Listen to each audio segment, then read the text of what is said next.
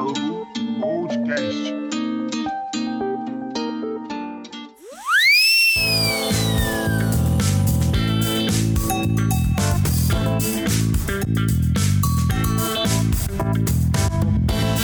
Fala, meus queridos, bem-vindos a mais um Diálogo Podcast. Eu tô vacinado, porra! Fala calado!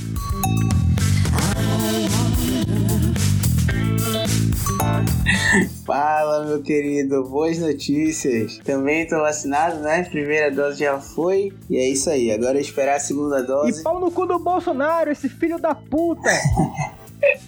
É isso aí, fora, Viva o SUS, porra! Viva o SUS! fora Bolsonaro, viva a Ah, ciência. calado! Tô enérgico, tô enérgico, tô animado pra caralho de novo. Foi o shot da vacinação, certeza. Puta que pariu. Porra, que, que dia. Ontem foi foda, ontem foi um dia do caralho. Puta que pariu. Porra, ontem foi muito bacana. Pra situar os nossos ouvintes aqui, ontem foi o dia que é, nós somos de Manaus, né? E ontem foi o dia onde as pessoas a partir de, de 27 anos puderam ser vacinadas. E como a nossa faixa etária, né? É a nossa faixa etária, muitas pessoas, muitos conhecidos e nós próprios, né, vacinamos e é muito, a gente ficou muito feliz realmente de ver tanta gente vacinando, tanta gente indo atrás, é, realmente foi bem emocionante. É revigorante. É, é Eita, errei. É regozijante. Grande Gil do Vigor, um abraço. E calado, vamos, vamos aqui, ó. Vamos pra nossa pautinha que hoje o tema é levemente polêmico. Talvez a gente ria mais porque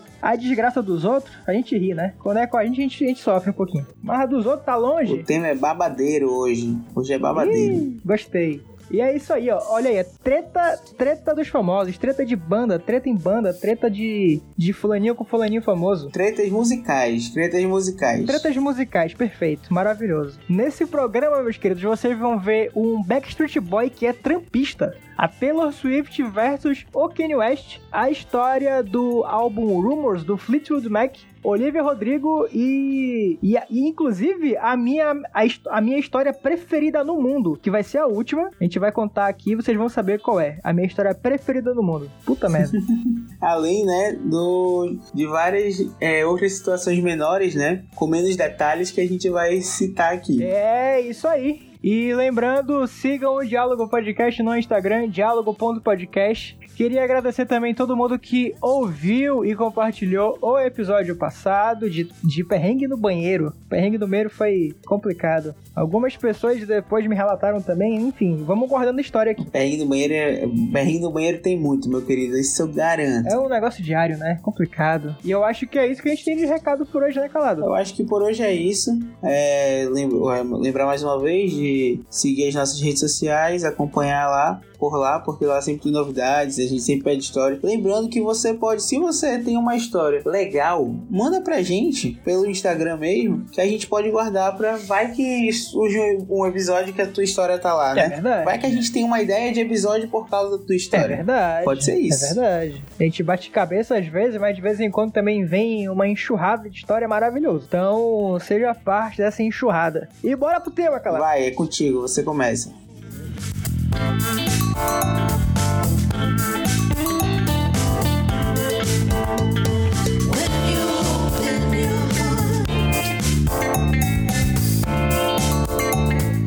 Ah, Calado, sei que tu és um grande fã, né? Um grande entusiasta dos Backstreet Boys. Adoro. Aí, eu queria saber de ti se assim, olhando um por um, qual deles tu acha que é o trampista? Porque a história é essa, Backstreet Boy é trampista. Cara, bora lá. Não, o que que tu acha? N- não vale ver a cola não que eu deixei. Não, não vou não.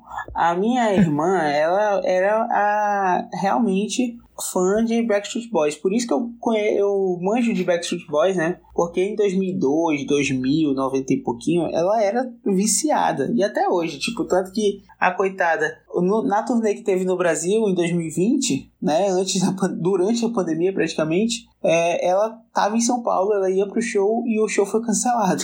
ela tava lá. Caralho! Eu lembro dessa história, puta merda, foi no dia Ela assim, né, realmente- que tipo, fechou tudo. É, é, se eu não me engano, foi cancelado no dia do show, um dia antes. Tava naquela, vai ter, não vai ter, tanto que tiver, teve o show deles em alguns estados, mas em São Paulo, que foi o que ela comprou, não conseguiu ter. Mas, pois Puta é, merda. bora lá. O AJ, eu acredito que não. Olha aí. O AJ é o tatuado, eu acredito que não. Tatuado não é trampista. Legal. Não, não, não é por ele ser tatuado. Tatuado é por, pra galera se situar quem é. Mas pelo histórico dele, eu acredito que não. O Howie, também acho que não. Agora, o Nick, o Kevin e o Brian, qualquer um dos três podia ser. Qualquer um. Qualquer um podia ser trampista. Muito Qualquer bom. um dos três podia ser. Nick, Kevin e, e Brian. Mas, né, eu já tô ligado. Eu sei quem é. É o, no, é o nosso querido Brian. Ah, mas é, assim, foi muito do nada. Eu descobri essa história semana passada, eu acho, retrasada. Eu Fiquei chocado. Chocado, chocado, chocado. Assim, é meio doido no rolê. Foi feita uma investigação aqui pelo Matt Topera do, do BuzzFeed Estados Unidos, sei lá, diabo de, de onde que esse cara é. Mas é isso aqui, é publicado dia 15 de janeiro de 2021. Então, tem tempo já. E bora ver aqui. Eu vou ler pra vocês a matéria do, do Matt. Aparentemente, existe um drama dentro dos Backstreet Boys, porque um deles pode ser um trampista e uma pessoa que acredita na teoria do QAnon. Bom, aparentemente, tá rolando uma parada nos Backstreet Boys e eu tô super investido aqui na, na pesquisa. Então, vamos, vamos pra cima. Primeiro de tudo, aparentemente, Brian Littrell é um apoiador do Donald Trump. Já tá ruim por aí, né? Mas tudo bem. Em 2017, o TMZ perguntou pro Brian se, o que ele achava do, do Donald Trump presidente, se ele seria um bom presidente. Aí o Brian responde: Ah, eu tenho fé no sistema, eu tenho fé no caráter dele, eu tenho fé no que ele acredita e eu tenho fé nas bolas dele. Daí a gente vai ver que o, meu mano, ele, ele não se contentou em falar merda e foi cavando um buraco, né? Foi cavando um buraco. Ok, vamos, vamos seguindo aqui na investigação. Aí o próximo post é, é um, é um GIF animado aqui. É, do uma cara espantada com a legenda His Balls, caralho. Tipo, o jornalista ficou espantado, né, com essa, com essa parte aí da, do pronunciamento. Também espantaria, né? Porra, né? Pra quê, cara? Aí vamos lá, ele, ele continua dizendo, Brian, né? Hollywood precisa relaxar. Nós estamos falando do, do comandante-chefe. Nós estamos falando sobre respeito. Aí o Brian contou pra Temes é que, abre aspas, eles, fecha aspas, pediram pessoalmente para que ele e os outros Backstreet Boys fossem performar, fossem se apresentar na no Inauguration Day do Donald Trump, né, na, no- na posse do Donald Trump lá em 2016. Aí não deu certo, né? Mas o Brian disse que ele queria fazer isso. Ele queria ir lá, só que, né? Só um. Aí aqui o jornalista fala, né? É, eu presumo que eles seja o time Trump. Aí, avançando pro futuro, dois dias depois lá da, da invasão no Capitólio, nos Estados Unidos. E caso vocês não saibam, vocês não conheçam essa teoria, talvez, não sei se tu conhece essa porra, calado, que é uma parada tão bizarra, né? Vamos lá.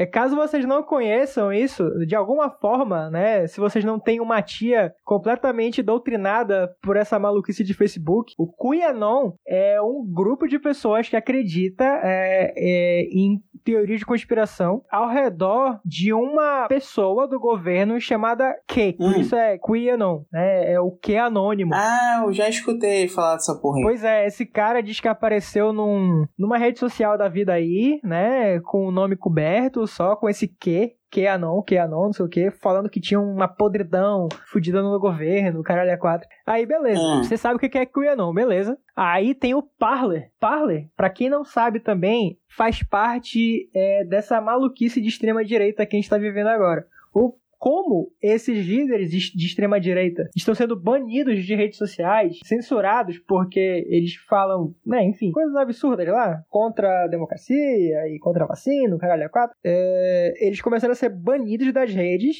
e daí eles desenvolveram uma rede social própria, onde eles podem espalhar a merda que eles quiserem à vontade, sem ser é, rechaçado, né, de alguma forma. Então criaram o Parler. Aí ele continua aqui: Parler é uma rede social que é largamente usada por pessoas é, ditas conservadoras e da extrema direita. É, pessoas que acreditam no QAnon podem ser encontradas no Parler, tranquilamente. É aquela galera complicada. O que nos traz de volta ao Brian. Vamos lá. Dois dias depois das invasões no Capitólio, o Brian tweetou que ele tava no Parler. Aí tá aqui o tweet dele de 8 de janeiro de 2021, né? Brian Littrell, come find me, hahaha. É, like Reswaldo join me on Parler Social Media. Beleza. Ele deu o link dele aqui da conta dele no Parler. Aí os, é, a, as pessoas né, que seguem o Brian ficaram totalmente sentidas, absurdamente sentidas. Um fã comentou hum. aqui, a, é, entre aspas, né? I'll never break your heart. Isso é uma música? Não sei. Aham, uhum, sim. Deve ser, né? É, uma música. Aí ele colocou aqui, ele colocou aqui, ele deu um reply, né? E deu entre aspas, I'll never break your heart. Aí uma, um gif animado com uma mulher falando lies, the lies. Mentiras, mentiras. Complicado. Já deu uma tremida ali na, na fanbase. Aí os outros caras da banda, é, ao seu modo, a sua própria maneira, responderam, né? Vamos lá. O que nos traz ao Kevin, que, não sei se tu sabe, calado, talvez tu saiba, o Kevin, ele é primo do Brian. Sim, sim, tô ligado. Pois é.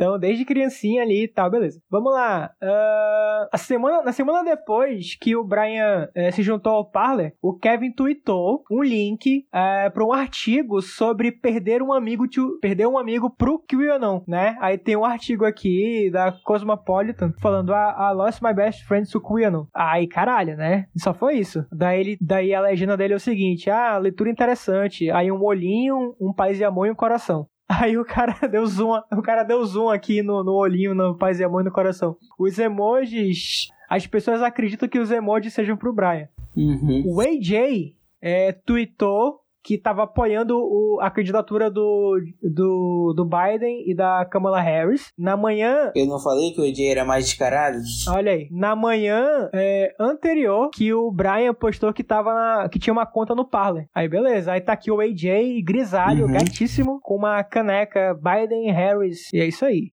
O Howie tweetou o seguinte: Sunnier days ahead. Dias mais claros virão. Deu aqui uma, uma foto bonita aqui de um, de um visual, de um pôr do sol, e essa legenda e um beijinho. Beleza. O Nick, ele só postou uma, uma selfie aleatória e uma foto dos filhos dele. Pô, realmente muito aleatório. Daí, do nada, as pessoas pegaram um, um print, um print do, do, do Nick muito puto naquele documentário de 2015 do Backstreet Boys. Daí a legenda desse. A legenda não. O que o Nick tá falando aqui, né? É o seguinte: é. Não, não seja um babaca do caralho, todo mundo sabe quem você é. Você não entende o que eu tô falando? Tipo, aparentemente ele tá falando isso pro Brian Littrell, né? As pessoas começaram a mandar esse print pro Brian, pô. Aí os fãs estão tão percebendo essa história para um, um outro prisma, né? Daí uma pessoa fala aqui, eu sempre imaginei... É... Ah, tá, eu sempre me perguntei o que o Nick quis dizer aqui. Eu achava que ele estava se referindo ao Brian ser o, o guardião legal dele na estrada, uhum. né? Na, nas turnês e tal. Agora, eu vejo que é outra coisa.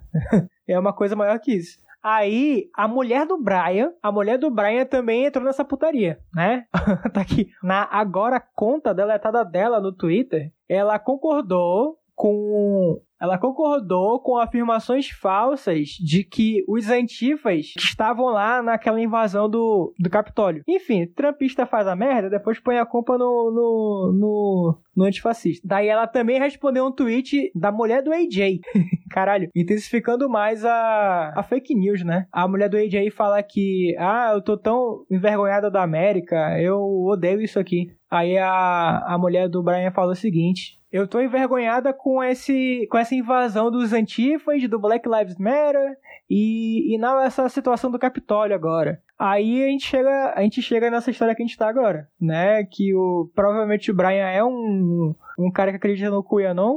Uh, provavelmente os caras estão de pá virada com ele e a mulher dele tá metida nisso também. E é só muito triste. É, isso. Esse, esse negócio de política envolver. acabar, tipo, se envolver em banda, porque assim, né? Uma banda é uma empresa, vamos dizer assim. E a empresa é um casamento, né? Entre os sócios. Então, a, o pessoal da banda são casados. E pensa num casamento onde você tem opiniões políticas diferentes, ainda mais em situações tão adversas assim, é muito complicado. Por exemplo, aqui no Brasil mesmo, a gente vive uma, vive uma situação parecida com Forfana né? Onde, tipo, por mais que eles neguem até a morte, tipo, é meio bizarro tu ver o, o, o único pessoa que saiu da banda. Eles formam uma, uma segunda banda, né? Tipo, que é o Brasa, com os três que são, tipo, mais esquerda e o único, tipo, direita saiu da banda, tá ligado? Então é mais ou menos por aí, né? Tipo, eu acho que é uma coisa que. E eu acho que pode acontecer com várias outras, outras bandas, né? Tipo, o que a gente viu aí pelo dossiê que tu deu uma lida é realmente, tipo, o Brian é, apo apoiou, né? O Trump aí vê aquela, aquelas. acredita nessas conspirações, né? E acaba que, tipo, os parceiros dele de banda meio que só. meio que não fizeram nada ainda, né? Mas estão naquela que tá sendo uma parada, tá sendo abalada. É muito também de que os próprios fãs, o próprio pessoal que segue, que deduz, né? E fica naquela, será que tá dando merda? Será que não tá dando? Porque não tem nada escancarado ainda. Mas é uma coisa que muito provavelmente tá dando uma merda do caralho. Entendeu? Eu acho que tá escancarado. É porque o, a parte mais bizarra para mim é quando eu vejo o Nick, né? Uhum. Tipo, eu não sabia desse dessa fala dele no no na série, no no documentário. No documentário, no, no coisa que eles fizeram, eu não vi, não vi, mas o pessoal meio que já pegou essa fala dele e trouxe para a realidade. Então, tipo, trouxe pro, pros tempos atuais. Então, eu acho que realmente pode ter muito sentido, como não pode não ter, né? Não, não, tem sentido sim, é isso mesmo. não, não, não, não vem não, é isso mesmo. Não, bota fé, pô.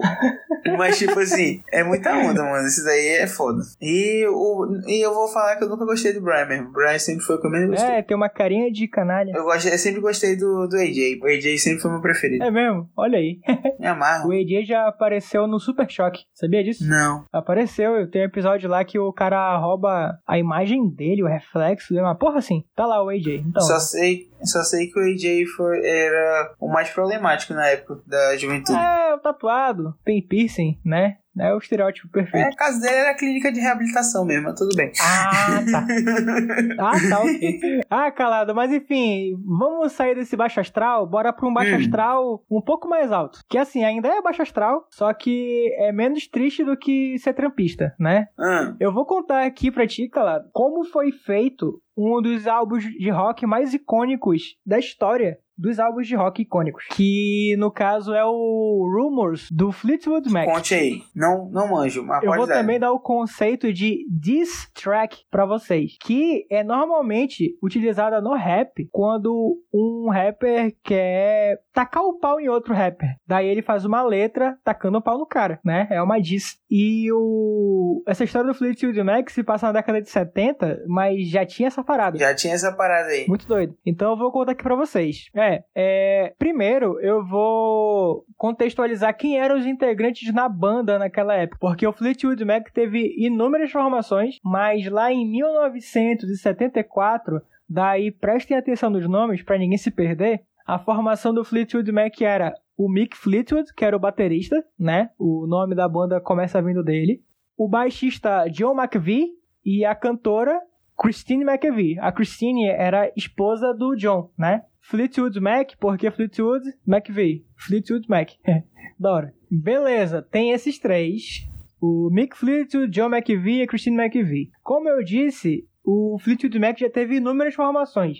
Nessa época, dois é, guitarristas fundadores da banda já haviam saído. E o Mick Fleetwood estava agoniado atrás de um guitarrista. Daí ele encontrou por aí um álbum de uma de um duo chamado Buckingham Nicks, que no caso era um casal também, Lindsey Buckingham, que era o guitarrista, e a Stevie Nicks, que era outra cantora. Daí, agora contextualizando a história deles dois. O duo né, da, do Lindsay e da Steve, é, chegou na banda depois de ralar muito, porque eles moravam em São Francisco e eles foram para Los Angeles, né? E lá em Los Angeles, a, a Steve Nicks tinha vários empregos, enquanto o Lindsay escrevia músicas, né? Um dia eles gravaram um álbum, que é esse álbum Buckingham Nicks, e eles foram notados pelo Mick Fleetwood, né? Aí eles entraram na banda. Só que eles não contaram que o relacionamento deles estava uma merda, estava super conturbado. Sendo que a, a, a Steve Nicks já tinha saído de casa pra morar com a mãe algumas vezes. E eles reatavam e tal, mas super turbulento, sabe? Super complicado. Três meses depois do, do duo entrar no, no Fleetwood Mac, a, a banda gravou, né, em 75, o álbum chamado Fleetwood Mac. Foi quando eles começaram a ter um nome ali, colocaram umas músicas que deram uma estourada, só que eles foram fazer uma turnê. Hum. E uma turnê de pelo menos um ano, assim, dormindo mal, comendo mal pra caralho. E tudo isso, né, foi piorando o que já era horrível, né, que era esse casamento aí do da Steve Nicks e do Lindsey Buckingham. É, no fim da turnê, a banda tava exausta e os casais, que tinham agora dois casais, né, estavam de saco cheio um do outro. Hum. E depois, além do da Steve Nicks e do Lindsey Buckingham,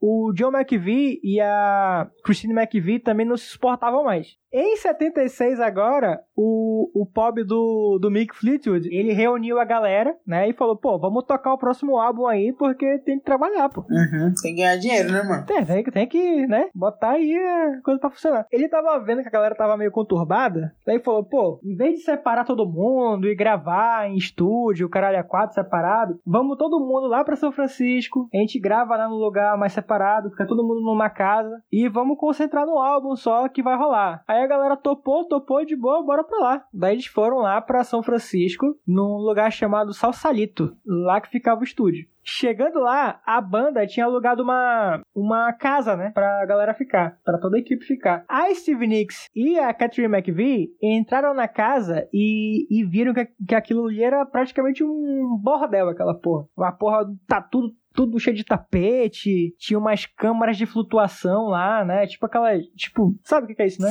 Hum. Tipo uma piscina coberta que a galera entra lá, tem uma luz roxa, azul, e a galera fica lá deitada, relaxando. E droga pra caralho, mulher pra caralho lá dentro. Aí elas, mano, quer saber? Isso aqui tá uma merda, a gente vai vazar. Daí elas alugaram um apartamento só pra elas e, enfim, pra ficar mais confortável, porque do jeito que tava ali era complicado. O Mick Fleetwood tinha ficado com a família dele, porque ele era casado também, tinha do- dois filhos até, e ele foi ficar numa casa com a família dele, de boa. E os outros caras estavam lá. Na onda. Na onda. Detalhe importante: nessa época, a Christine McVie tinha acabado de começar um relacionamento com o diretor de iluminação da turnê. Tava separada do John McVie já. Daí ela, enfim, começou um rolê lá com só um mano que tava lá toda hora, inclusive trabalhando com o John McVie. E o nome desse cara era Curry Grant. E é o novo affair da, da Christine, né? Era a famosa torta de climão do caralho, porque onde o Curry tava, o John não podia entrar e vice-versa. Era Caralho, o cara era da equipe, né, mano? Muita onda. Aí, beleza, né? Pra finalizar a chave de bosta, que já tá ruim. Pra finalizar a chave de bosta, o Mick Fleetwood, que, como eu acabei de falar, era casado, ele tinha acabado de entrar num processo de divórcio. Ou seja, tava um alto astral. Porra, mas ele não tinha ido lá pra, pra casa com a. alugado uma casa com a gata e tal, pra família ficar, e ele mesmo assim tava divorciando, que merda. É, mano, mas acontece, né? Nunca se sabe. E aí? Vamos lá, o, o ambiente, ele era tão hostil que o John McVie e a Christine McVie até se conversavam. Mas assim, eles conversavam coisa, ah, pra saber o tom de tal música, sabe? Coisas assim. A Steve Uhum. Nicks e o Lindsey Buckingham não trocavam uma palavra. Eles tinham que pedir pra uma pessoa eh, mandar mensagem pro outro, porque eles simplesmente não se falavam. Gente, por que, que essa banda só não acabou? Ei, rapaz, respeita o processo, respeita o processo criativo. Porra! Pô, eu tô contando aqui a parada. É icônico, porra. É. Vamos lá. Nessa putaria de não conversar com outro, nasceu uma música, né? O, o Lindsay escreveu pra Steve uma música chamada Second Hand News. Que é, enfim, né?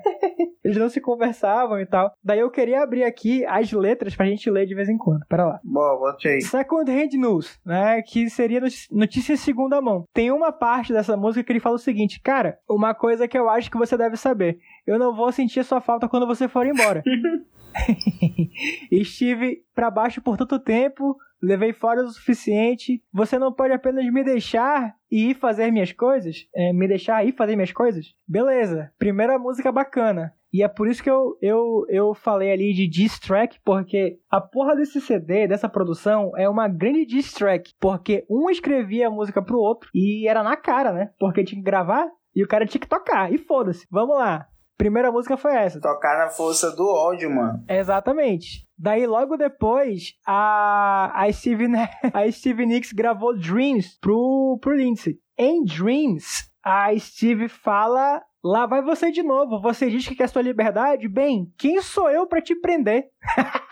Começou assim, papai. Beleza. Já, já se trocaram aqui Lindsay e Steve. Logo depois, a Christine McAvee tava apaixonada pelo cara novo e tal. Daí ela escreveu You Make Loving Fun pro cara da iluminação. E é foda, porque numa, num documentário, alguém fala que pro John McVie era meio complicado porque ele era só, bati ele era só baixista. Hum. Ele não cantava nada para ninguém. Daí ele ficava só tocando essa merda. Daí ele tinha que, ele tinha que tocar, né, a, a música que a ex dele escreveu uhum. pro outro brother de que o amor era mais é, divertido com outro cara. E aí o cara tava tocando baixo, sem fazer fazer porra nenhuma e tal, que droga. Só que a, a Christine, ela aparentemente percebeu que o John tava muito sentido, né? E também tem toda essa coisa que parece é, que o John teria dito que a Christine era o grande amor da vida dele, caralho, a quatro. E aí ela escreveu uma ela escreveu uma música pro John, que chama Don't... Pro John pra outra mulher? Não, pro John. Ela, ela escreveu pro técnico de luz e depois escreveu pro John. O nome da música é Don't Stop to Thinking About Tomorrow, né? Tipo, pra ele olhar pra frente e tal e ver que as coisas vão ficar bem, caralho, a quatro. Achei fofo, bacana. Teve uma fada. É, foi bonitinho. Daí as composições seguem com o Lindsay, com o Lindsay escrevendo Go Your Own Way pra Steve e ela retrucando com I Don't Wanna Know. eu poderia ler todas as letras aqui, mas enfim, ia, ia ser, vai ser muito mais legal se você pegar e ouvir esse CD todo e ver essas paradas, que é muito bacana. E esse CD é muito bom, de verdade. Aí, para finalizar o rolê, todos eles cantam uma música chamada The Chain. Todos eles mesmo. Até o baixista. É, aparentemente sim. Eu nunca reparei, na verdade, mas aparentemente ele canta assim. Eu nunca parei para ver ele cantando ou não. Mas eu vou dizer que sim. E The Chain é muito sobre como foi a gravação, né? Eles engoliram um monte de sapo e de qualquer forma eles foram seguindo em frente, empurrando com a barriga às vezes, talvez, mas conseguiram se fechar ali numa corrente e conseguir finalizar o álbum. Deixa eu ler uma parte de The Chain aqui, rapidão. Eu ainda posso ouvir você dizendo que você nunca vai quebrar a corrente, você nunca vai quebrar a corrente. Tipo, é um falando pro outro, sabe? Tipo assim, mano, tá tudo uma merda, vamos, vamos tocar essa porra aí. Ninguém se conversava, trocava malmente uma ideia sobre acorde, coisa do tipo, era escrever música por um ano inteiro calado. Essa situação de merda deles enfurnados na porra do, do, do estúdio gravando essa parada, um mandando não é nem indireta, né? É mandando um tapa na cara do outro praticamente todo dia e os caras engolindo sapo, os caras engolindo sapo. Daí, para terminar de foder todo o rolê, as fitas da, da gravação desmagnetizaram. Puta que pariu. Daí eles tiveram que regravar algumas músicas até. Mas assim, dessa vez foi mais tranquilo porque eles conseguiram regravar em estúdio separado. Eu também preciso falar sobre o momento que eles foram tirar foto pro álbum, né? Porque tava todo mundo tão aliviado que aquela porra tinha acabado que eles estavam super felizes na foto, né? Nem parecia que tinha um problema. Só tava todo mundo, porra, graças a Deus essa merda acabou. e, enfim, vou poder me livrar desse bando de cão aqui. Beleza. Caralho, muito bom. Conseguiram gravar a parada, todo, todo mundo separado, enfim. Aí, um tempo depois, o álbum ganhou o Grammy de melhor álbum do ano e o Mick Fleetwood já tinha separado e ele começou um namoro com a Steve Nicks. Olha que onda, tu bota fé. Eita. É, muito doido. E eu vou deixar um recado aqui também pros fãs de Glee, que eu sei que tem fã de Glee ouvindo, né? Eu sei aí, você que é fã do Ryan Murphy. Tem, eu sei que tem. É, tem um episódio de Glee baseado nesse álbum. Inclusive, o nome do episódio é, é Rumores, se eu não me engano. Tem na Netflix, eu sei que tem. Outro dia eu assisti, é muito legal, vale muito a pena as versões de Rumors que eles cantam lá. É da hora. Achei massa a história. Não conheço, inclusive eu fiquei curioso pra ouvir o álbum. E eles realmente estão felizes nas fotos. Eu tô procurando as fotos do álbum, eles realmente estão rindo aqui. Rindo pra caralho, inclusive. Ouve, ouve, porque tem uma música. Ainda tem umas músicas lá que eu não contei aqui. Inclusive tem uma música chamada Gold Dust Woman, porque todos eles cheiravam pó pra caralho. E, enfim, tinha que ter uma música pro pó, né? Anos 70, a galera gostava de tirar um pouco. Hum. Enfim, isso daqui é um dos melhores álbuns de todos os tempos. Vocês têm que ouvir, de verdade, vale muito a pena. É empolgante. Uh, recentemente, Dreams tava em trend de TikTok aí, recentemente, ano passado, 2020, né? E o Harry Styles até regravou é, The Chain. Boto fé, mano. É, eu acho muito. Tipo, banda, pô. A gente tá falando aqui esse episódio é justamente sobre brigas em banda. E é como eu falei na, na primeira, né? Tipo, é que banda é um casamento, né? Tipo. Nesse caso era literalmente o um casamento. é, nesse caso, tipo, tem, eles eram realmente casados. E tem a questão, tipo, toda. É, eu achei massa dessa história, tipo, que tu falou, ah, que eles estavam brigados do caralho, mas terminaram o álbum, né? Tipo, aquele negócio, eu tenho um propósito e foda-se. Vou atrás. Então, onda. Exato. Nada, tem umas entrevistas do Steve Nicks falando lá, cara, a gente vai engolir essa porra aqui e a gente não vai acabar com a banda. E os caras são foda pra caralho. E eles duraram até quando com a banda, gente? Cara, eu acho que eles estão nativos ainda, sabia? Caralho, 70 pra cá é foda. Eu vi que tem uns vídeos mais, né, mais recentes e tal. É, 2018 aqui. Vou, vou real procurar. Depois que a gente gravar, depois que a gente gravar esse episódio, eu vou dar uma pesquisada. Pesquise lá, pesquise lá. Da hora.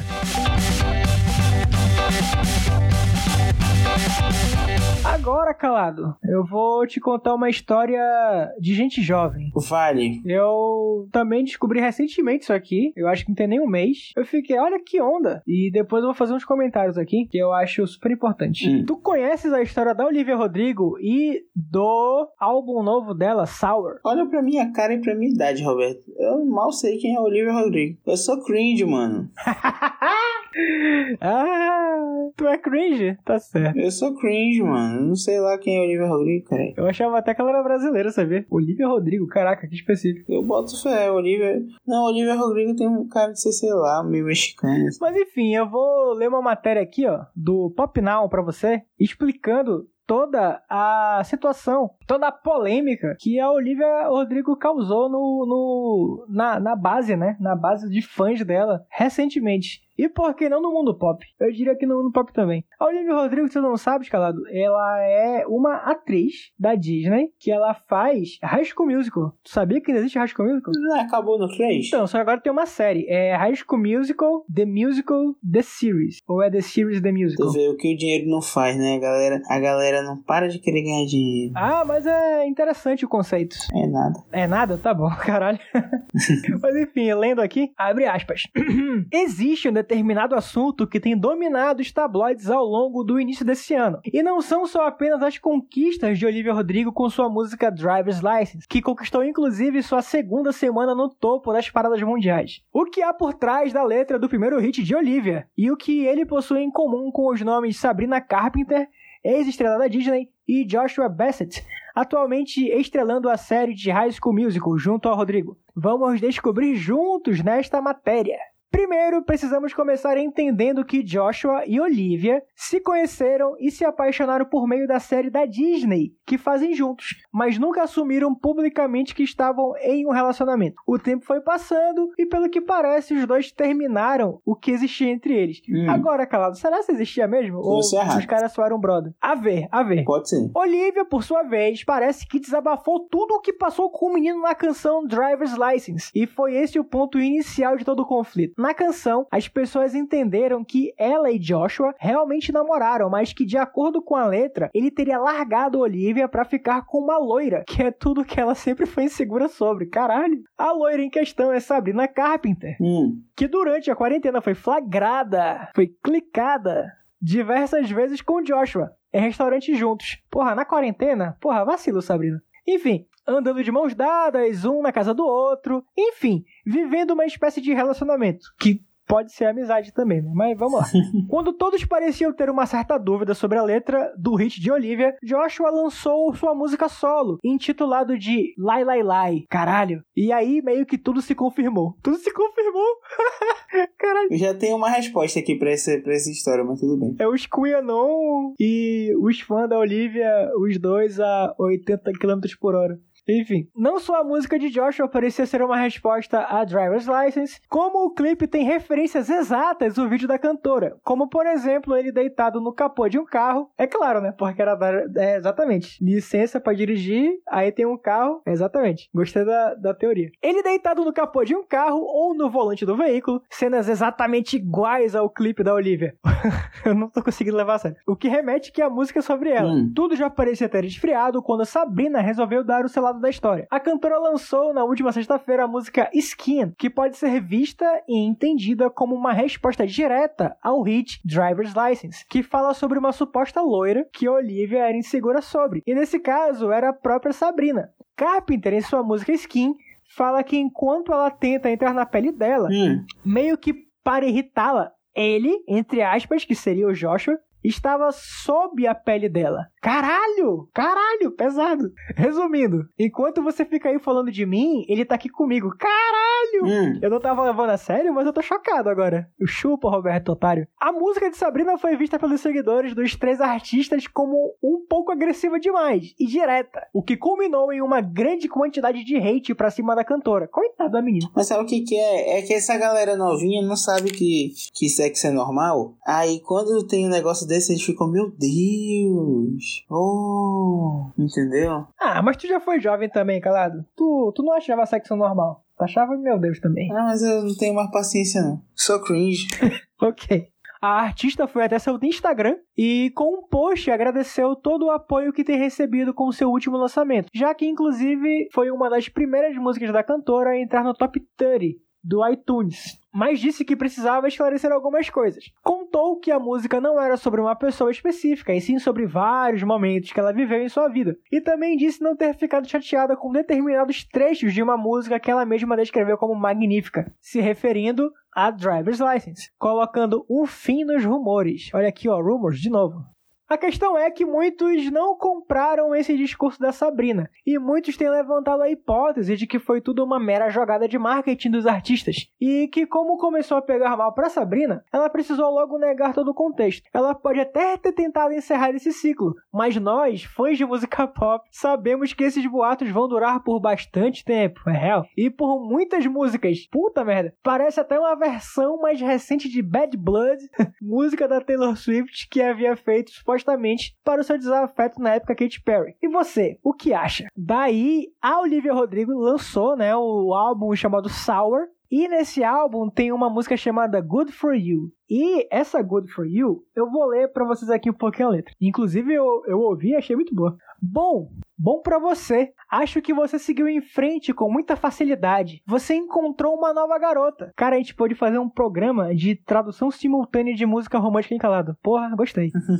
Enfim, bom para você. Acho que você seguiu em frente com muita facilidade. Você encontrou uma nova garota e só levou umas semanas. Caralho, lembra quando você disse que queria me dar o mundo?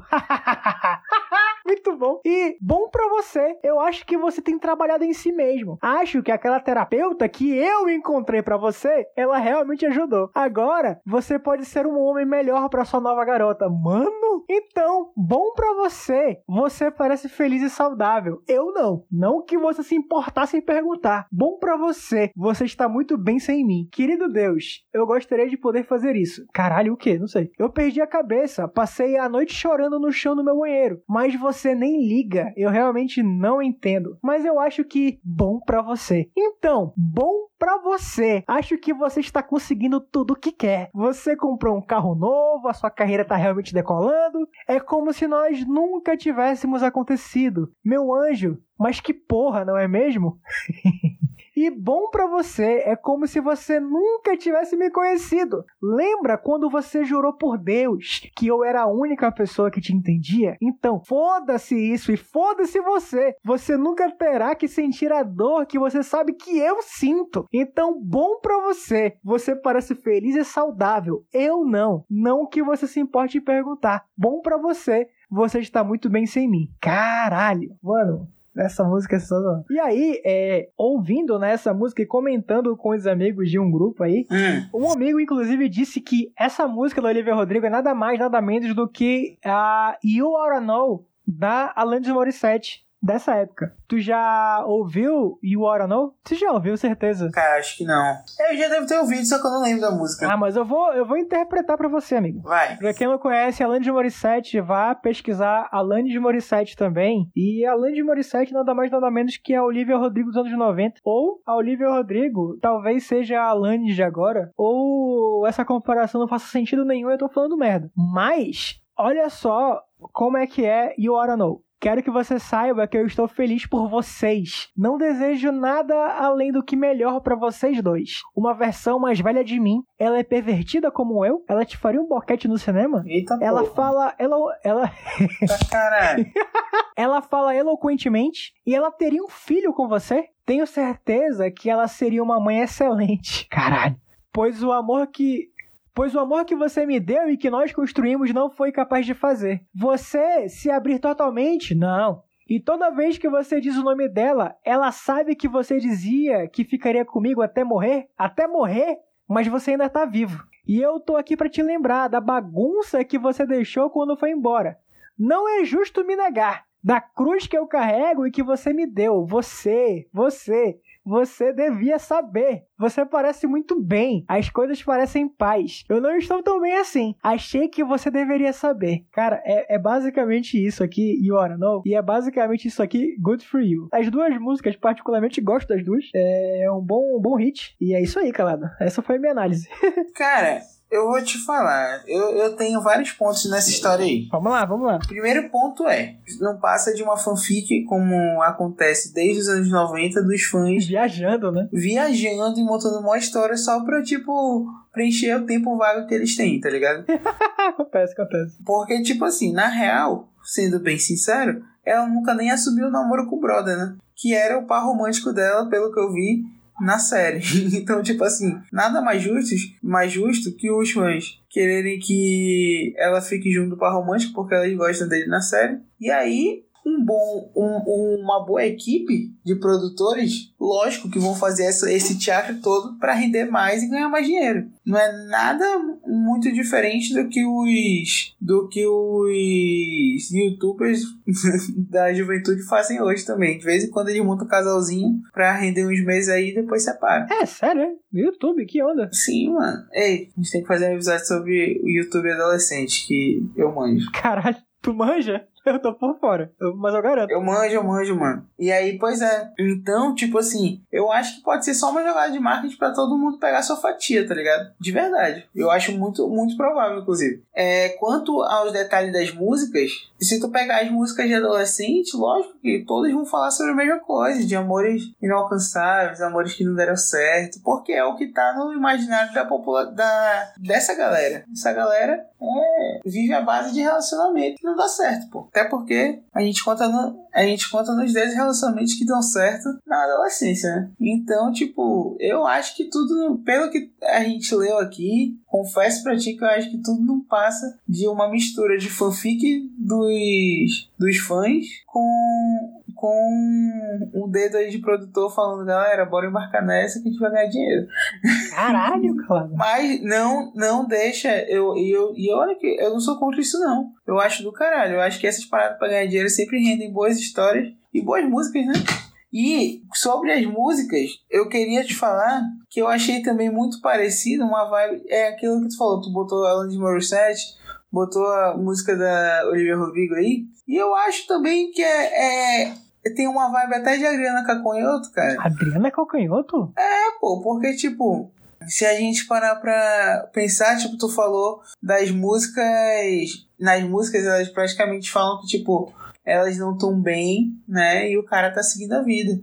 A Adriana Calcanhoto, se eu não me engano, tem música assim também, pô. A própria Marília Mendonça, a Marília Mendonça tem uma. Mas fez amor comigo como faz com ela, se morde a boca dela. Só que ela. Só que ela é soft, né? É soft, É, soft. Não, é- ela sofre, ela sofre mais pop, né? É diferente. Ela sofre de outro jeito, um jeito mais dançante. As outras, as outras sofrem, sofrem de um jeito mais intimista, tá ligado?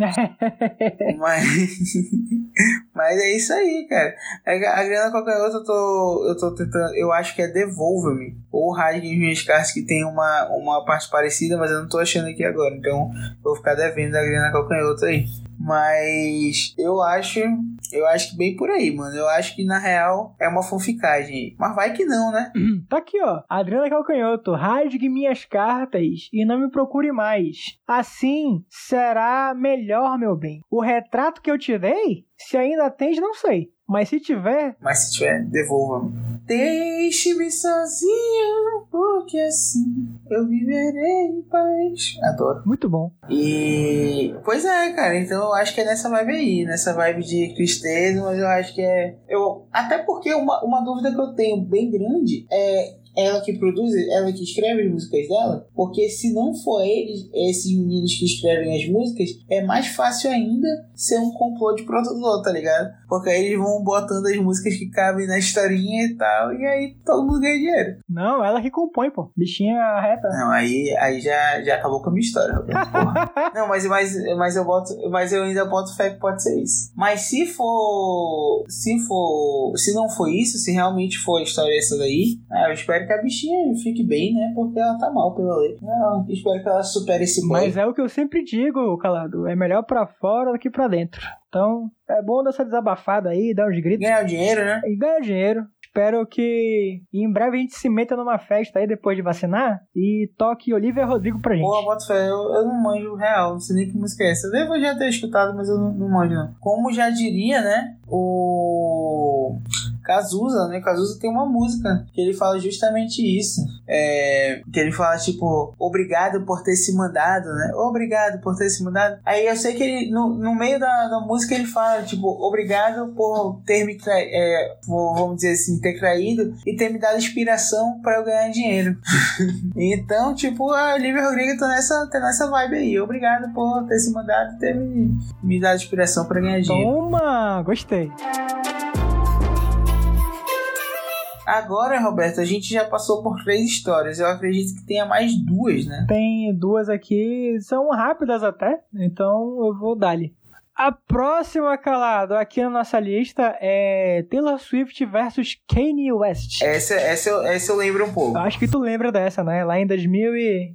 Porra, lá em 2009, se eu não me engano, eu assisti esse VMA ao vivo. Mas vamos lá, vamos pra história. Se você não conhece essa história, eu duvido que não. Mas, né, tudo começou no VMA, no, no Video Music Awards 2009. Quando Taylor Swift e Beyoncé disputavam pelo prêmio de melhor videoclipe feminino. Taylor com You Belong With Me e a Beyoncé com Single Ladies. A Taylor acabou vencendo o prêmio e durante o discurso de agradecimento, Kanye West, bebaço, bebaço, breaco da cara, subiu no palco, pegou o microfone da mão da menina e, e disse o seguinte: Taylor, eu tô muito feliz por você. Eu vou deixar você terminar. Mas antes, eu preciso dizer que a Beyoncé fez um dos melhores vídeos de todos os tempos. Melhores de todos os tempos. Daí ele faz, ele faz um fazer o quê assim, sabe? Levanta as mãos assim, aí devolve o microfone pra menina, a plateia fica ensandecida, a câmera fecha na cara da Beyoncé, a Beyoncé fica sem reação. Por quê?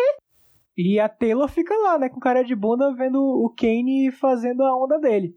Daí, beleza, né? O tempo passa, né? As coisas vão se vão se arrumando, né? A história teve uma repercussão fodida e tal. Mas o tempo passou, o Kanye West falou publicamente sobre o caso, pediu desculpas. A Taylor fez música pra ele, inclusive, falando que tava tudo bem, que o que ele fez não o define como pessoa. Você pode até procurar aí, o nome da música é Innocent, né? É, o Kanye mandou flores pra Taylor, ela postava as flores que ele mandava, então a vida seguiu, até que em 2016, calado, essa história, ela tem mais um ponto interessante. Em 2016, o Kanye lançou a música Famous. Você pode até procurar o clipe da música Famous, porque eu vou tentar descrever aqui, mas você pode assistir que é muito mais legal.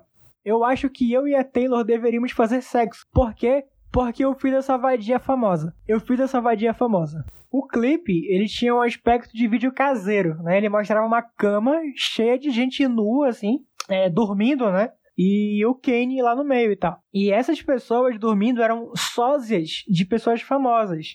E lá tinha uma sósia da Taylor também, né? Daí a, a música gerou o maior burburinho e tal. Todo mundo ficou, ei, caralho, que onda. Daí o Kane foi no Twitter falar que ele havia pedido permissão da Taylor para lançar a música. Né? Ela deu a benção pra ele. Ele mostrou a música pra ela e tal. E ela falou, pô, legal, bacana. Aí ele postou. Daí, na premiação do Grammy daquele ano, a Taylor ganha um prêmio lá e ela vai fazer um discurso. E o discurso dela é sobre pessoas que tentam te diminuir e tomar créditos pelas suas conquistas ou pela sua fama, né? Daí, logo depois, a Kim Kardashian postou no falecido Snapchat, deve lembrar dessa rede social, ela, ela postou né, os vídeos da ligação que o Kanye fez pra Taylor mostrando a música. E, e, nesse vídeo mostrava lá a voz da Taylor falando, pô, legal isso aí. Eu achei muito da hora que tu me mostrou e tal, não sei o que. Tipo, ela super concordou com a parada. E depois lançou um, uma treta ao vivo no palco do Grammy pro Kanye se fuder. Então, né? É, onda. Ei, Roberto, mas só pra eu entender aqui, porque eu realmente não, não lembro, não acompanho, na verdade, muito esse mundo. Mas o Kanye West já teve alguma coisa com a Beyoncé? Não, não. É é só porque ele gostava mesmo, falou que era melhor e foda-se. Sim, sim, só porque ele achava legal mesmo. Boa, boto fé. Caralho, que maluco doido, né? Eu não lembrava com os detalhes. Eu só lembrava da história, mas não lembrava dos, dos detalhes. Eu lembro dessa parada também da. Depois, né, dessa reviravolta aí do. da música e tal que ele fez. Eu, eu lembro, eu lembrava mais ou menos, mas não lembrava completamente. É isso, é isso. Pô, esse daí é sem noção demais, mano. Aí agora, calado, a gente vai chegar aqui na minha história preferida preferida da vida. É a melhor história de todos os tempos, de todos os países, de todo mundo, de tudo. Essa história é incrível. História 5. Chorão versus Marcelo Camelo. Puta merda! Essa foi a única que foi porrada de verdade dessas que a gente contou, caralho. Porra, e foi. Porra, que, que murro bem dado. Puta que pariu, meu irmão. Que dia fantástico. Mas o melhor dessa história, Calado, é como o Chorão explica a situação. Eu vou dar o contexto para vocês primeiro. O Charlie Brown, ele era convidado do programa Ensaio da TV Cultura. O programa Ensaio é um programa dos anos 60 da TV Tupi, e depois de muitas idas e vindas ele voltou a ser transmitido na TV Cultura. Ele era um programa que misturava entrevista num ambiente e câmera super intimistas, né? Tinha umas performances, os artistas performavam e era feita uma entrevista, né, no intervalo das músicas. E numa dessas desses intervalos, eles perguntaram sobre essa questão do chorão com o Marcelo Camelo. E aí o chorão se refere à situação como incidente. E agora, Calado, eu vou tocar o áudio aqui para vocês apreciarem essa pérola, essa coisa fantástica que é o chorão explicando a treta. Vai, chorão!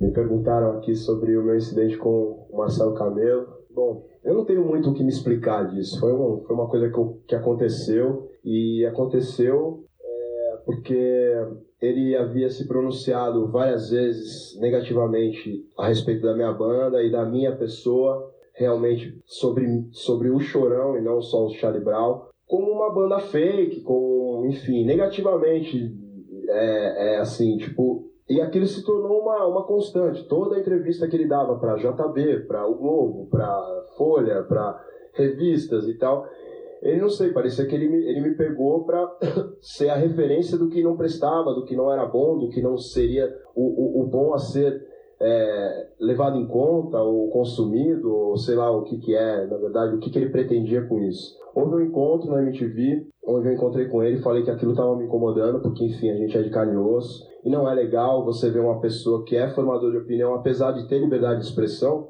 é, poder se expressar mas não como uma constante, não isso virar uma praticamente uma, uma, uma, uma pegação no pé e uma coisa que estava realmente me incomodando porque aquilo estava reverberando e o cara também era um, um formador de opinião, ele tinha o um público dele e tal. E não que tivesse me atrapalhando profissionalmente, mas estava me incomodando pessoalmente, tá entendendo? Então a gente teve um encontro e eu falei com ele, falei, ó, oh, gostaria que você parasse de, de, de, se pronunciar negativamente a meu respeito, até porque você não me conhece, você não sabe do meu passado, você não sabe se você, o que você está dizendo é verdade ou não é, porque você nem, nem amigos em comuns nós temos, então a gente mora em outra cidade, faz parte de outra cena, outro nicho, outra galera. Então eu acho que tem tanta coisa errada já na tua vida, que você deve cuidar um pouquinho mais da sua vida e deixar eu cuidar da minha e deixar eu fazer o meu sucesso, ou enfim, sei lá o que é que incomodava ele, em paz. E ele se mostrou super solícito no dia. Não, claro, foi uma grande falsidade. Claro, pô, eu errei, desculpa, eu estava errado, isso é intriga de jornalista, mas é uma coisa realmente que, que eu percebo agora já que te, te tocou dessa maneira, não, essa era, não era essa a minha intenção, sei lá, não sei, um monte de ladainha que ele falou lá. E na minha cabeça a gente tinha se entendido cordialmente, assim, não houve, nem, nem, não, não se levantou a voz nem nada. É, um mês depois, mais ou menos, um mês quase depois, dois talvez, eu tô no ônibus viajando, vem meu produtor com o celular e fala, meu, Marcelo Camelo quer falar com você. Aí eu perguntei, meu, será que esse cara vai me chamar pra cantar, cara? Tá ligado? Assim, pensei comigo, né? Falei, nossa, que, que, saia. Porque eu também não gostava dele, mas até aí eu ficava na minha. Não preciso, tem muita gente que eu não gosto, eu fico na minha. Eu não preciso falar de todo mundo que eu não gosto. Eu prefiro evidenciar as coisas boas, porque a gente já vive num mundo tão complicado e tão cheio de diferenças, e a vida é tão complicada pra gente poder se incorporar um bom humor e uma, uma atitude positiva, que eu, eu prefiro ter outra, outro, enfim, eu sigo por um outro rumo. E ele vinha com aquela coisa do amor, do Chico Buarque, que eu amo, que eu inventei o amor, aquela coisa bonita da poesia, não sei o quê, e a gente já era na contramão. A gente falava, eu não sei fazer poesia, mas eu quero que se foda, porque eu odeio gente chique e eu não uso sapatos, tá entendendo? Então, assim, cada um tem a sua seu modo de viver, o seu jeito de encarar as coisas e tal. Eu acho que, é, enfim, essa guerrinha, que na verdade não era uma guerrinha, era uma, uma, uma perseguição dele, pra, para comigo estava é, indo longe demais. Nesse momento que eu peguei o telefone, eu peguei super na paz e estupidamente ainda elogiei um clipe que ele tinha feito no Fundição Progresso, que ele tinha feito uma, uma, uma linguagem, uma estética, é, como se fossem os festivais antigos e tal, aquela coisa PD e tal, e eu achei bacana aquilo. E eu falei, pô, que bacana aquele clipe, legal, teu som, porque você também mudou muito, porque ele era da época do hardcore com, com trombone, pó, pó, pó, pó. O, o que ele faz hoje em dia é fake. Essa história do amor, pra mim isso é fake, tá entendendo? Porque eu conheci um outro cara, disseram que as pessoas amadurecem, têm direito de mudar, procurar novos caminhos, mas muito mais fake é o que ele faz agora do que ele falava que eu fazia antes, porque eu continuo fazendo a mesma coisa, entendeu? Vivo da mesma forma, continuo morando na mesma cidade, com os meus amigos, enfim, acho que e na verdade, quando eu terminei de elogiar ele pra caramba, ele falou: Não, mas eu te liguei. Mas eu falei: Mas e aí, o que, que manda? E ele falou assim: Olha, cara, eu, na verdade, eu, eu me pronunciei novamente negativamente a teu respeito num jornal de expressão, que na época era o JB. Eram três: era o JB, era o Globo e uma outra revista de expressão também, que falava de comportamento, música e tal. Mas assim, foi super negativamente. Mas eu quero que você pense isso que é só para te ajudar, para fazer você encontrar o seu caminho, para você repensar a sua vida, porque eu só quero amor para você e tal. E eu achei aquilo de uma arrogância e uma estupidez sem tamanho. E desliguei o telefone chateado, já num, numa pegada de quem vem da onde eu venho, quem viveu nos anos 80 movimento punk, corre, corre, pega, pega, não sei o que, tal, tal, tal. Entendeu? Já não vi aquilo com bons olhos mais. Já era uma coisa assim de, pô, o cara arrumou um desafeto, entendeu? Mas até aí tudo bem. Passaram-se dois, três, quatro meses. A gente teve um novo encontro no avião, onde eu virei para ele. Aí eu passando por ele, fui passar batida. Ele fez questão de botar a mão em mim. Não sei porque ele gosta de pegar nas, nas coisas ou nas pessoas, não sei. Enfim, ele pegou em mim assim e falou: Olha, cara, eu preciso falar com você. Eu falei: Mas não tem nada para falar. Não tem nada para falar. Até porque tudo que você, você queria dizer, você já disse para outras pessoas. Você nunca teve coragem de falar na minha cara. Porque o dia que eu cheguei em você para falar, você não, você não falou. Então, assim, ele. Depois disso ficou aquela coisa do. Olha, não, não, não, não quero mais papo, fica na sua. Se você continuar nessa pegada aí, eu vou mudar minha atitude com você e você vai ver que de fake eu tenho muito menos do que você imagina. E vou te mostrar que você é um ursinho de pelúcia do rock e, enfim, eu sou um pedregulho, entendeu? e aí a gente no saguão do aeroporto acabou se encontrando onde eu tava amarrando meu sapato, assim, meu sapato no meu tênis. Quando eu vi, tava os quatro barbados assim na minha frente, aquela coisa assim. Que você não tem direito disso, que você não tem direito daquilo. Eu falei, mas como não tenho direito do quê? Vocês que estão loucos e tal. E naquela que eu levantei, veio todo mundo pra cima. Eles, equipe, todo mundo. E aí, na verdade, assim, todo mundo fala que eu agredi, mas na verdade eu me defendi. Mas numa briga, quem não bate, apanha, entendeu? Então, é mais ou menos isso, assim. Eu não tenho nada contra o Camelo. Camelo, eu te amo. Você é... Sem você, o Brasil não seria o mesmo.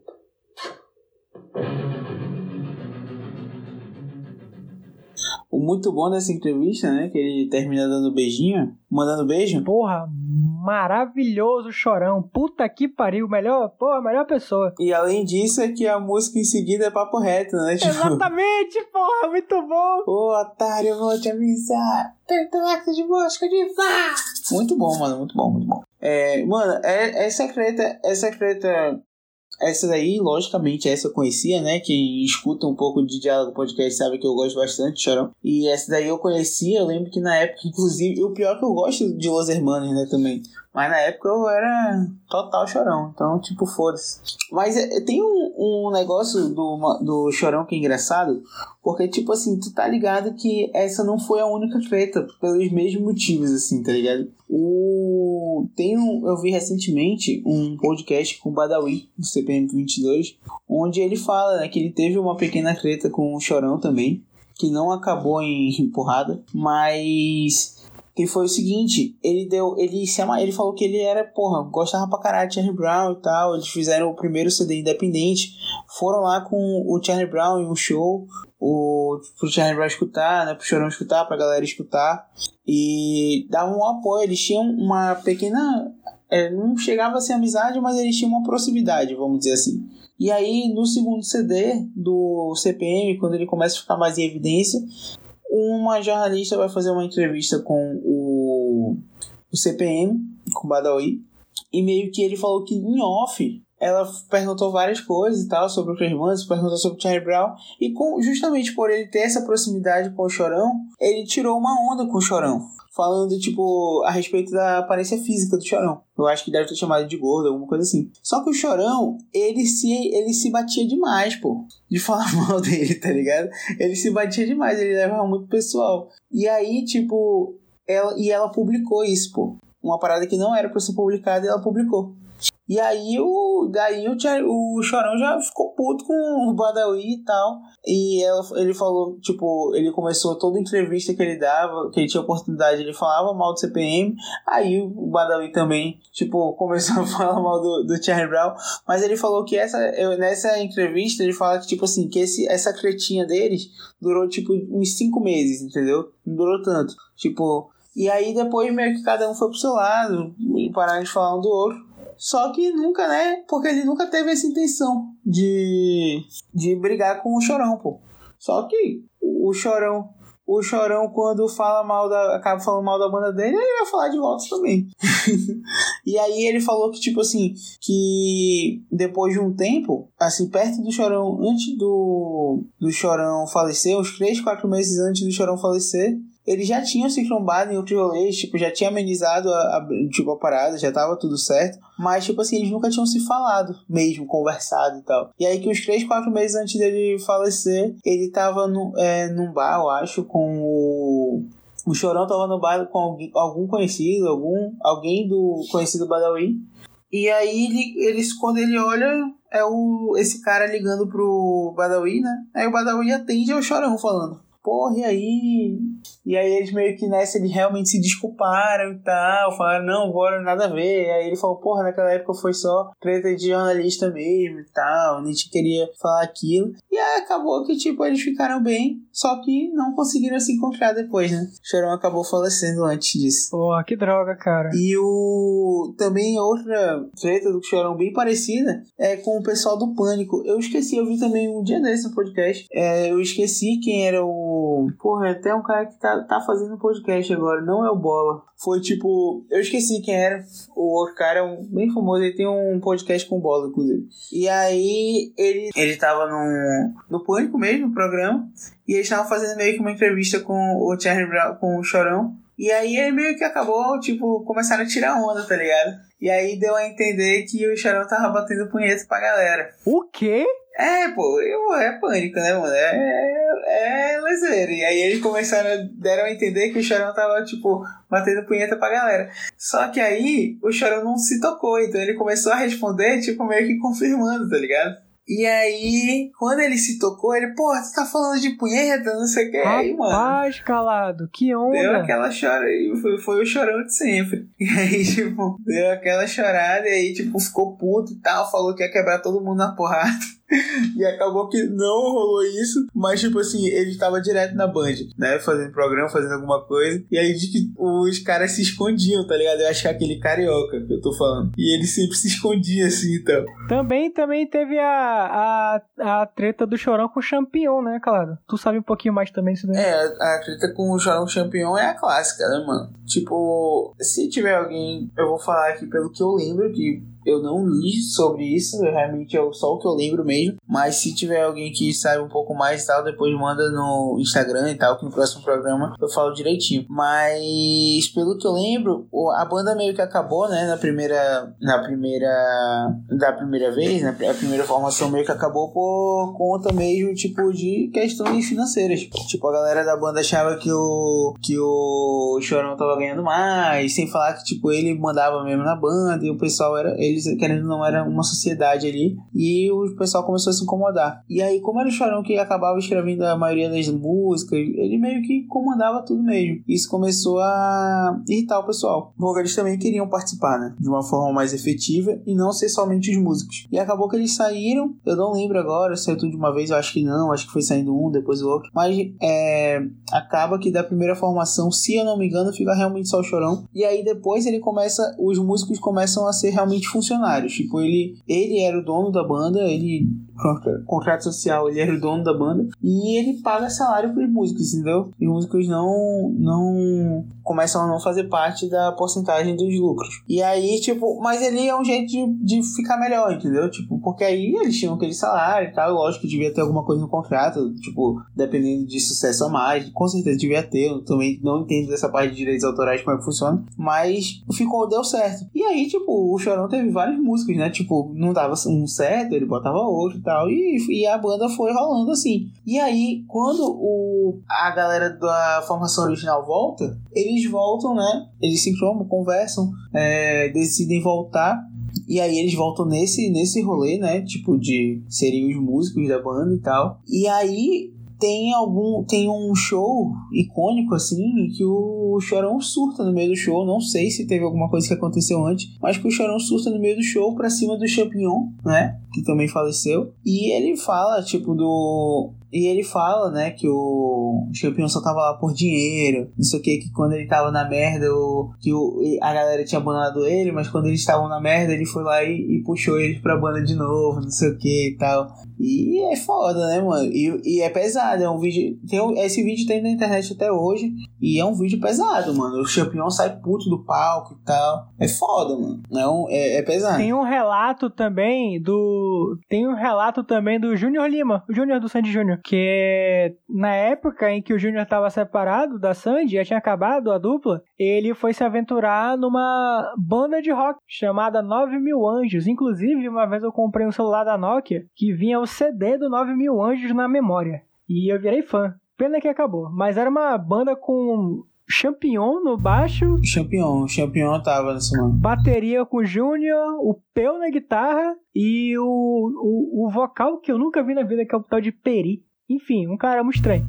Daí o Júnior relata que antes desse, dessa, dessa volta, né, da banda retomar, o Champion liga pro Júnior e fala que tinha trombado com o Chorão lá em Santos e tal, que eles conversaram, se acertaram e que a banda ia voltar e tal. Aí logo depois aconteceu essa onda aí que tu tá contando, da, da briga no palco, aí o campeão sai puto do palco, onda. É, mas tipo assim, ele, depois disso eles continuaram, entendeu? Tipo, de vez em quando tinha as cretinhas dele, porque Chorão realmente era uma pessoa pelo que eu vejo e tal, pelos vídeos que eu já vi, pelos relatos da galera, é uma pessoa bem difícil de lidar, entendeu? Principalmente nessa última fase dele antes da morte. Era uma pessoa realmente muito difícil de lidar. Mas é, eles continuaram, os caras eram amigos e tal, tinham seu, suas diferenças, mas eles, é, querendo ou não, eles eram bem amigos. E Charlie Brown é melhor do que Los Hermanos. Porra, não, com certeza, mano. Eu gosto, eu, eu gosto pra caralho de Los Hermanos, mas, porra, não, não tem nem dúvida, mano. Eu não, eu, eu, eu desprezo. Eu desprezo Tira muito. esse ódio do seu coração, Eu não, porra, eu uso tênis. E... ah, com esse clima alto astral aqui a gente termina o Diálogo Podcast Treta no Mundo da Música. Lembrando que esse é um episódio que é que a gente vai falando sobre as histórias, né? A gente deixa bem completinha as histórias para não ter nenhum ponto solto. Então é um episódio que acaba se alongando com poucas histórias, mas tem diversas histórias. A gente tem muita treta também na, nacionalmente, né? Que acabou que a gente só falou, acho que do Chorão, do, da treta do Chorão nacional, né? Eu acho que foi só essa, mas a gente tem muita treta. Tipo, por exemplo, a gente tem é, um, tretas para outros episódios sobre isso dá pra fazer, porque a gente tem é, Elis Regina com Nara Leão, a gente tem é, uma treta do Noel Rosa, a gente tem uma treta famosa que não falamos e que podemos comentar depois. Zezé de Camargo e Luciano. É verdade, verdade, verdade. É uma boa mesmo. Também tem Fresno e Tavares, que é uma boa. É, também. Então, tipo, é um episódio que dá pra render mais. E é isso aí, galera. Não esqueçam de me seguir no, no diálogo.podcast no Instagram. Lá ah, vocês ficam sabendo de todas as nossas novidades. E, inclusive, o Diálogo está pensando em novos projetos dentro dele, né, Roberto? Sim, sim, sim. E é isso aí. Em breve pesquisas, hein? Fiquem atentos. Nos aguardem no, no, as notícias no Instagram. A gente vai anunciar é, novidades e novos episódios no Instagram. Então, não esqueçam de seguir. É isso aí, falou calado, falou galera, até a próxima. Valeu!